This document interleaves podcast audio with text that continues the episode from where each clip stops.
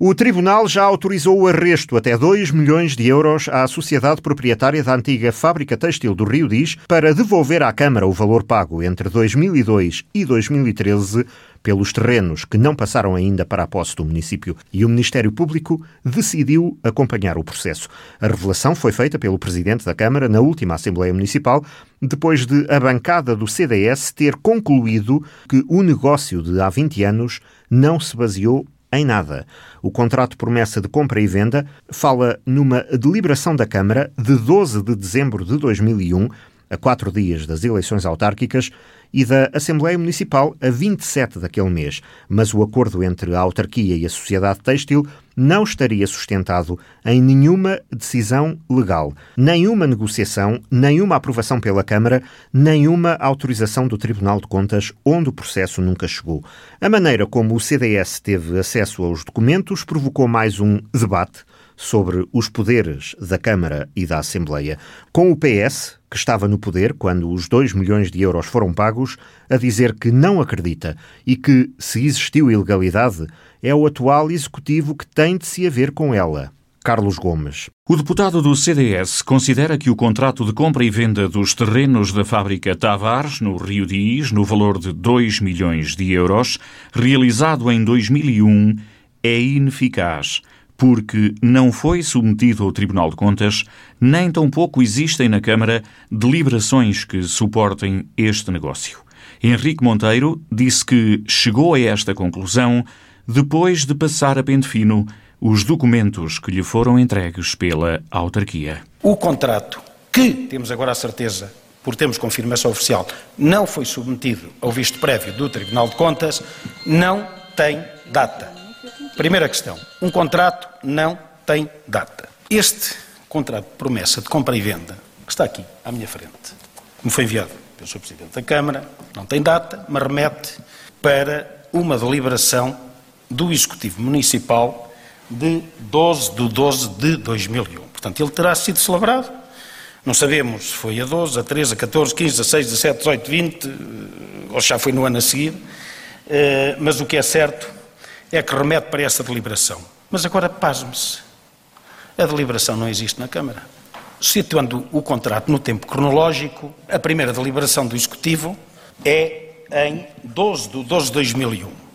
Situando tudo isto no tempo político, esta deliberação acontece quatro dias antes das eleições autárquicas de 2001. E remete para uma deliberação da Assembleia Municipal 15 dias após as eleições. Deliberação de essa que também não existe na Câmara. Supondo que as deliberações existiam. Supondo, mas não existem. Isto é preocupante. Como é que um executivo tomava uma deliberação e depois era a Assembleia Municipal eleita no mandato a seguir que vinha validar a deliberação do executivo anterior? A mim também me assaltam algumas dúvidas que 11 dias após o ato eleitoral que tivéssemos a Assembleia Municipal constituída. Que tipo de decisões é que se tomaram nesta autarquia? Existiram e desapareceram? Nunca existiram? Já se figura quase um caso de polícia. Não havendo registro da ata deste negócio, nem de quaisquer negociações com a empresa, Henrique Monteiro conclui que foi como se costuma dizer: toma lá, cá. Não há registro de qualquer ata, de qualquer reunião para a celebração deste negócio, nem da troca de propostas e contrapropostas eh, relativamente ao negócio. Portanto, isto foi lá, foi chegar e toma lá, dá cá, é assim. Eh, pelos vistos, os DDTs eh, deste país não existem só em Lisboa. Parece-me que, infelizmente, haverá muitos pelo país que tomam este tipo de decisões de forma que me parece pelos dados de que disponho, perfeitamente ligeiras e utilizando o dinheiro público, utilizando o cofre da autarquia como se fosse a nossa própria carteira. E isto retirou dos cofres da autarquia 400 mil contos, 2 milhões de euros, que, como eu já também referi aqui, se lhe pusermos a correção monetária e os juros, estaríamos hoje a falar de cerca de 5 milhões de euros. É desse valor que hoje o município está expoliado. Eh, não sei, Sr. Presidente, eh, perante estes factos Eu não sei o que é que o Sr. Presidente pensa fazer relativamente a este processo. Eh, são situações de veras preocupantes, com dúvidas muito densas, apesar de algumas se terem dissipado, e as que se dissiparam dão-nos razão em algumas questões que nós aqui levantamos relativamente à ineficácia do, do contrato. O Tribunal de Contas é a entidade que tem competência para fazer a fiscalização dos dinheiros públicos, da utilização dos dinheiros públicos e faz isto desde 1849. Quando os contratos não são submetidos ao visto prévio do Tribunal de Contas, tornam-se ineficazes e as entidades que os promovem ficam impedidas de fazer qualquer tipo de pagamento eh, relativamente a esses contratos. A esta intervenção de Henrique Monteiro respondeu António Monteirinho, do Partido Socialista, para dizer que duvidava de tudo o que tinha acabado de dizer o deputado do CDS, porque a bancada socialista, tal como as restantes, à exceção dos centristas, não teve acesso aos documentos.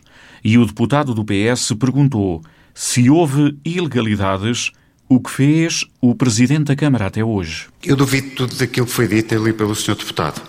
Em primeiro lugar, porque os documentos não nos foram remetidos a nós e, portanto, desconhecemos em absoluto isso. Na altura era o Partido Socialista que governava a Câmara. Ao Sr. Deputado, eu irei solicitar ao Sr. Presidente da Câmara, por favor, que envie os documentos Portanto, em resposta ao requerimento da Assembleia para, dar, para poder dar conhecimento a todos os deputados municipais. Portanto, tem todo o direito de duvidar de, de, daquilo que foi aqui afirmado. Da forma institucional. Mas mais, eu diria mais, que se efetivamente não existem essas deliberações, não sei como é que o Sr. Deputado consegue dizer em que datas é que foram as reuniões. Fiquei aqui na dúvida, suscitou-me aqui essa dúvida. Mas termino dizendo o seguinte: se efetivamente esse contrato é um conjunto de ilegalidades, eu pergunto, eu pergunto ao Sr. Presidente da Câmara, o que é que fez até hoje? Se acha que isso é legal, o que é que fez o Sr. Presidente até hoje? Se tem conhecimento disso e se fez o favor de trocar informação e trocou-a só com o CDS, mais ninguém teve acesso a ela, a pergunta é óbvia. Quais foram as atitudes que o Sr. Presidente tomou em relação àquilo que foi aqui transmitido hoje pelo CDS? Isso é que interessa aos guardenses. Ou foi conivente? É a minha pergunta.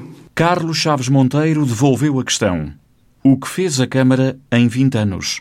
O autarca revelou que o Tribunal da Guarda já deu deferimento ao arresto de bens para salvaguardar os 2 milhões de euros, na sequência de uma providência cautelar interposta pelo município, e agora Cabe à Justiça investigar, se assim o entender. É o que importa saber neste momento, sublinhou o Presidente da Câmara. Eu pergunto o que é que se fez durante 20 anos, quer dizer, eh, durante 20 anos, sem 2 milhões de euros, é de facto preocupante. O Partido Socialista foi eh, conivente com a situação eh, e todas as governações que vieram a seguir demonstraram claramente que estava bem. Entrega-se o dinheiro, mas não tem nada em troca. E reparem, nesta matéria específica, o município da Guarda avançou, instaurou um processo de arresto, providência cautelar para salvaguardar esses 2 milhões de euros. E tem, neste momento, já deferido essa providência cautelar de 2 milhões de euros. Tenho a dizer que naquela uh, sala de audiência onde eu estive uh, uh, no processo judicial de arresto, estava também uma figura que é o Ministério Público.